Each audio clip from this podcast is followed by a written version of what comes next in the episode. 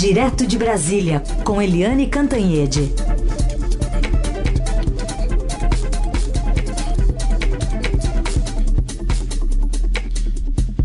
Oi, Eliane, bom dia. Oi, bom dia, Heisen, Carolina, ouvintes. Oi, Eliane, bom dia. Bom, vamos falar então sobre o futuro do senador Chico Rodrigues. Para isso, eu trago aqui até a fala de uma pessoa importante. Ontem deu um conselho para o senador, o senador Jaime Campos, depois de uma conversa com o presidente do Senado, Davi Alcolumbre, deu um conselho público ao amigo. Se eu fosse ele, eu pediria a ele, né, eu seria ele, pedir uma licença por 121 dias, para não ter como assim, nenhuma dúvida de que ele quer de fato esclarecer a verdade. E a verdade, com certeza, será na medida em que este inquérito poderá transformar em processo. Depois desse tempo também, águas bem mais mornas, não, Eliane? Olha, é, a situação do senador é complicadíssima, mas o presidente Jair Bolsonaro foi esperto e saiu de fininho já no primeiro minuto. O presidente Bolsonaro disse que não tinha nada a ver com esse caso e olha, engrenou uma segunda e foi embora, bem longe desse caso, apesar do Chico Rodrigues, o agora conhecido como é, senador da cueca, é, ser vice-líder do governo, quando escondeu o dinheiro da cueca, era vice-líder do governo. Além disso, tem aquele vídeo que todo mundo viu e reviu do presidente Bolsonaro chamando o sujeito ali de amigão e dizendo, falando da união estável entre eles. Então o presidente Bolsonaro saiu de fininho e jogou a bomba toda no colo do DEM. Por quê? Porque o Chico Rodrigues é do DEM de Roraima. E ele é do mesmo partido, portanto, do presidente do Senado, Davi Alcolumbre, do presidente da Câmara, Rodrigo Maia, é, do próprio é, presidente do Conselho de Ética, que a gente acaba de ouvir, o Jaime, é, o Jaime Campos, de Mato Grosso. Ele é do mesmo partido da Tereza Cristina, ministra da Agricultura, do ACM Neto, que é o talvez o prefeito mais popular do país, que está fazendo, dando um banho ali na sucessão dele para a prefeitura de Salvador, que é uma prefeitura importante, uma das principais do país, e também do Luiz Henrique Mandetta, ex-ministro da Saúde, que tem pretensões aí ambiciosas é, político-eleitorais. Então, em vez de virar um problema do presidente Bolsonaro, o vice-líder do governo é, saiu da vice-liderança e virou um problema do DEM. O que que o DEM articulou? Todos esses personagens que eu falei se é, trocaram mil mensagens e conversas e, e desabafos e deram uma prensa no senador para ele se licenciar por 120 dias. Aí ele sai, se licencia, vão todos viver felizes para sempre. E ele apesar de acossado ali pela polícia, pela justiça, pelo Ministério Público, ele com uma vantagem, né? O suplente dele é o próprio filho. Ou seja, ele sai do mandato, mas continua com o pé no mandato através do filho. E aí você esvazia a atenção no Supremo Tribunal Federal, que se reúne amanhã para decidir se mantém a liminar do Luiz Roberto Barroso afastando ou não o, o, o senador, alivia a pressão do plenário do Senado, né, que tem que se reunir para decidir se acata ou não o afastamento e é, joga a questão para o Conselho de Ética. Se ele se licenciar, pronto, esvazia, empurra com a barriga. Mas se ele não se licenciar, o DEM botou a faca do pescoço dizendo: se você não licenciar, o Conselho de Ética vai te punir, vai te afastar ou até caçar. Então, a gente está na expectativa de que a decisão do senador saia hoje, porque a decisão no plenário, o julgamento no plenário do Supremo está prevista para amanhã. Agora, atenção, o, o Antagonistas, o site Antagonistas, é, deu que o senador não recebeu até agora, até amanhã desta terça-feira, a intimação do uh, Luiz Roberto Barroso do Supremo. É, na hora que os, enfim, os oficiais de justiça chegaram lá, o senador tava, não tinha se sentido bem e estava no enfim, no serviço médico do Senado. Ou seja, é possível que ele esteja recebendo essa intimação só agora. E é possível que, recebendo, ele tome a decisão de se licenciar. Para alívio do DEM, porque se ele não tomar essa decisão, a coisa fica muito mais complicada, inclusive para ele. Muito bem, senador que faz parte né, do Conselho de Ética. Ele tá lá no conselho. Fazia, né? Ele saiu Fazia, ontem. fazia. Isso, é, isso, fazia Ele saiu parte. da vice-liderança, saiu do Conselho de Ética, vai saindo aos pouquinhos, né? Aos pouquinhos. Até sair do mandato por 120 dias. Pois é. Ah, Ele aliás, é- uma coisa, desculpa, Diga, eu esqueci diga, de falar. Ah, o- Ele deu uma explicação para ter 33 mil reais na cueca. Ele disse o seguinte, que aquele dinheiro era para pagar os funcionários, mas que quando ele viu a polícia, ele se apavorou e jogou tudo dentro da cueca. Ou seja, é esquisito, né? Eu chego na tua casa, aí se você bluf, joga 33 mil reais correndo na cueca. Eu vou achar que você tá meio estranho, É. Fica o alerta para os funcionários, né, para quando receberem os próximos salários, não fazer aquela coisa de contar com, né, molhar o, o dedinho. É, agora tem esse álcool em gel, esse Ah, álcool sim, é assim, de borrifar por causa da Covid. Aproveita, viu, gente? É Aproveita. melhor. É melhor. O- Mas, Mas- ó, o, o- se for, não sei depende- quantos funcionários ele vai pagar, mas se for no mesmo staff que o Léo Índio, que é parente do, do- dos filhos do, do presidente, o salário dele é de 14.800 reais. Ah, Daria para pagar dois, né? Dois. Aliás, Deles. o Léo Índio, que é meio da família, né, é primo e tudo, a gente não sabe se ele tem a mesma mania do, do Flávio Bolsonaro, do, da família inteira da ex-mulher do Bolsonaro, que é comprar tudo com dinheiro vivo, né? Recebe lá, paga o apartamento em dinheiro vivo, paga a escola das crianças de dinheiro vivo, paga o plano de saúde. Pode ser isso, né? Pode ser que por causa do Léo Índio, né? É, é por isso que o senador estava com dinheiro vivo em casa, gente. Olha aí, tá vendo? Tudo tem uma explicação na vida, não é? Bom, vamos ficar no Senado ainda para falar do, do atacadão de ontem, né? Foi no atacadão, acho que foram 16, se eu não me engano, 16 indicações aprovadas, né, Eliane, para agências reguladoras.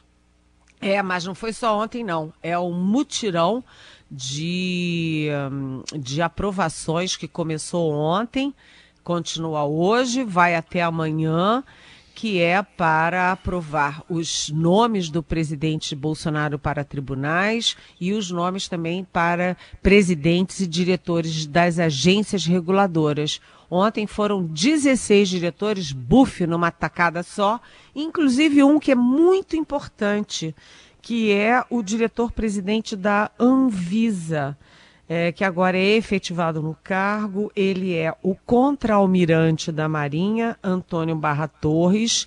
Ele é um contra-almirante médico e ele vai ficar responsável pelas vacinas, né, as autorizações da- dos- das etapas da vacina, da aplicação da vacina, etc, etc. São quatro vacinas que estão sendo testadas no Brasil e ele é que vai estar na crista da onda para decidir. E quem é o Barra Torres? Ele é um amigão do presidente Bolsonaro, ele frequenta o Alvorada, ele estava com o presidente Bolsonaro lá no início da pandemia, quando o presidente saiu sem máscara, sem nada, e foi se, se ali confraternizar com os, aqueles manifestantes, né? Lembra que tinha aquelas manifestações golpistas? O Barra Torres estava com ele e sem máscara.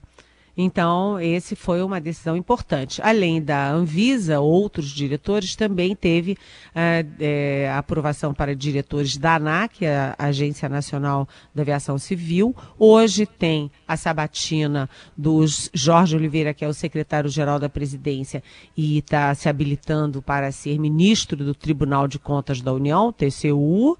E amanhã é a sabatina das sabatinas com Cássio Nunes Marques, que é o desembargador candidato e é praticamente virtualmente o novo ministro do Supremo Tribunal Federal. Ou seja, vai ser uma onda né, de aprovações. Eu falei ontem com a presidente da CCJ, a Comissão de Constituição e Justiça, senadora Simone Tebet, e ela disse que o governo queria uma aprovação rápida do nome do, do Cássio Nunes Marques lá na CCJ, mas ela disse que ia cumprir uh, rigorosamente o, o, o, manual e as regras, porque eles queriam fazer uh, as perguntas em lote, fazia várias perguntas e aí ele respondia.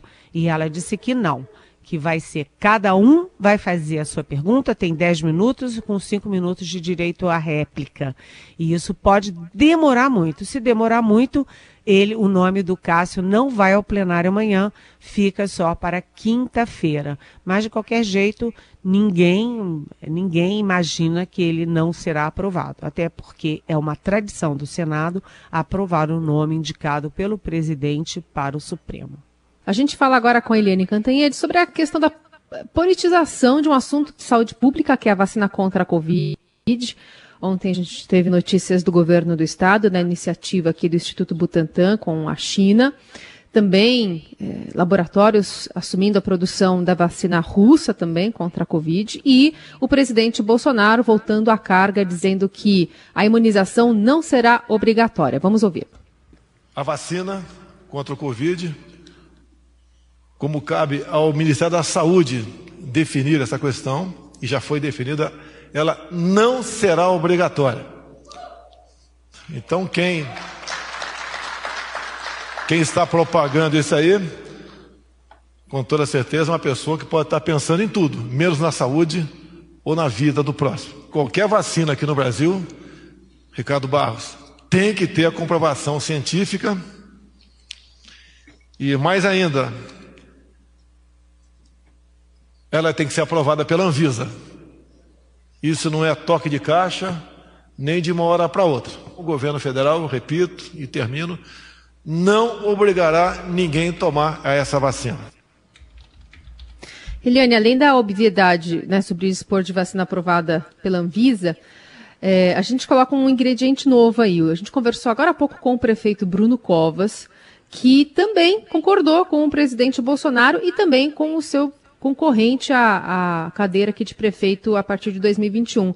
Quatro dias após o governador Dória afirmar que a vacina contra a Covid vai ser obrigatória aqui no estado, o Covas negou a necessidade da medida na capital paulista também. Vai ter a fala dele? Estamos na fala dele? Não. Não, né? não vai ter. Ah, tá. É, eu imaginei que teria. É, é, o seguinte, é uma coisa complicada isso. Eles devem estar trabalhando com pesquisas. Você sabe que político não fala exatamente o que pensa, fala o que as pesquisas mandam eles pensarem. Né? O presidente Bolsonaro ontem citou que a maioria da população não quer vacina obrigatória.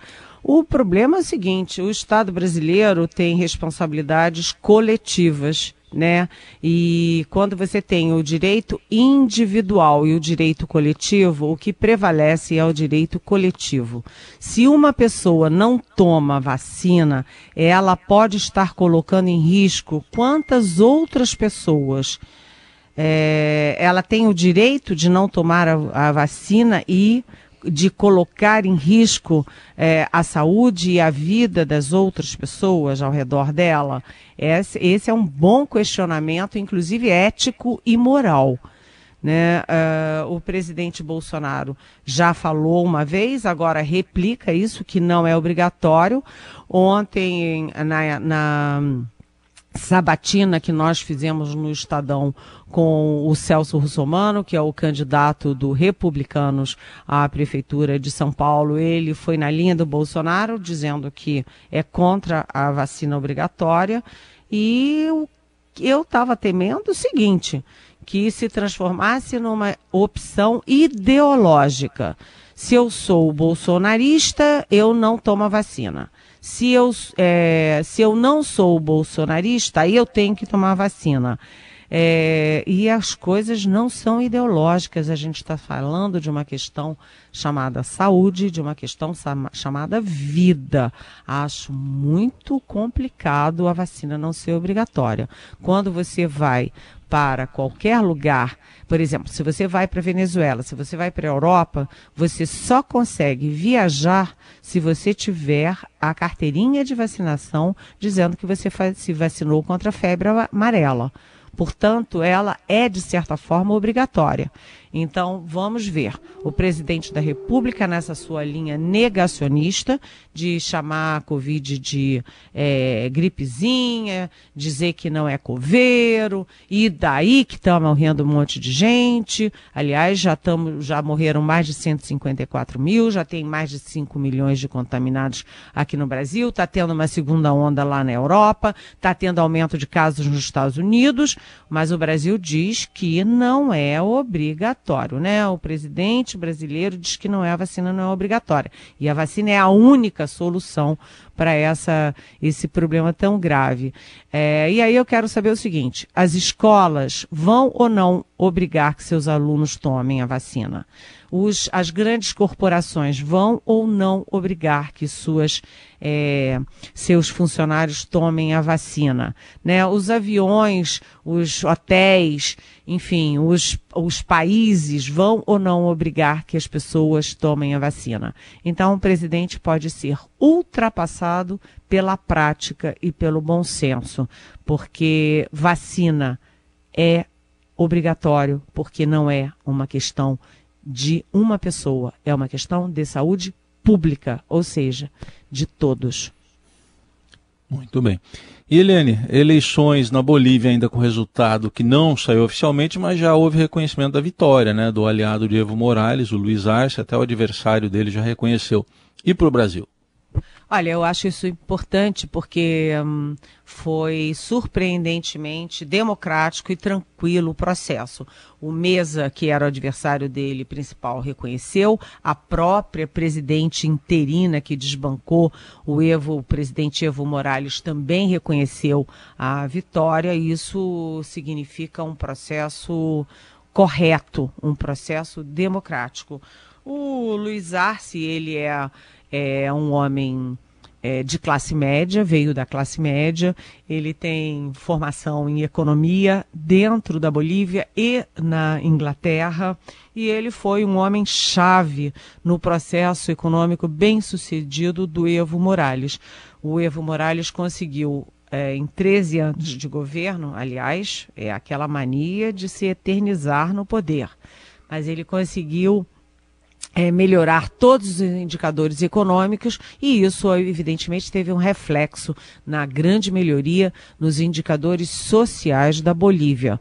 Agora, uh, o Luiz Arce, ele é, é, do Evo Morales, ele foi o candidato do Evo Morales, ele é identificado com a esquerda, mas ele é um homem de bom senso, ele tem uma certa ortodoxia na economia, ele não joga dinheiro fora e, e o próprio Evo Morales é muito pragmático, tanto que na posse do Bolsonaro, a esquerda não veio, mas o Evo Morales veio para a posse do Bolsonaro, apesar de ser é classificado como extrema-direita e tal, o Evo Morales fechou os olhos para a ideologia e veio. Até porque você sabe que é, a maior fronteira terrestre de, do Brasil é do é, com a Bolívia. São mais de 3.400 quilômetros quadrados de fronteira terrestre.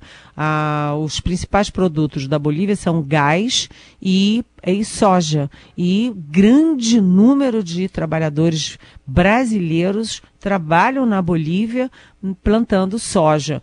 Os dois países têm relações históricas, relações tranquilas, e o governo brasileiro sabe que uh, o Evo Morales e muito menos o Luiz Arce são um Maduro, um Chávez lá da Venezuela. Portanto, a gente torce para que acima da ideologia esteja eh, em vigor o pragmatismo, porque a relação dos dois é bom para o Brasil, para os interesses brasileiros, que precisa do gás boliviano, é bom para a Bolívia, que precisa da maior economia é, do nosso continente, e é bom para toda a América do Sul e América Latina, a paz e a boa convivência. Portanto, oremos para que é, essa vitória da esquerda na Bolívia não interfira nas relações diplomáticas, comerciais e pragmáticas entre Brasil e Bolívia.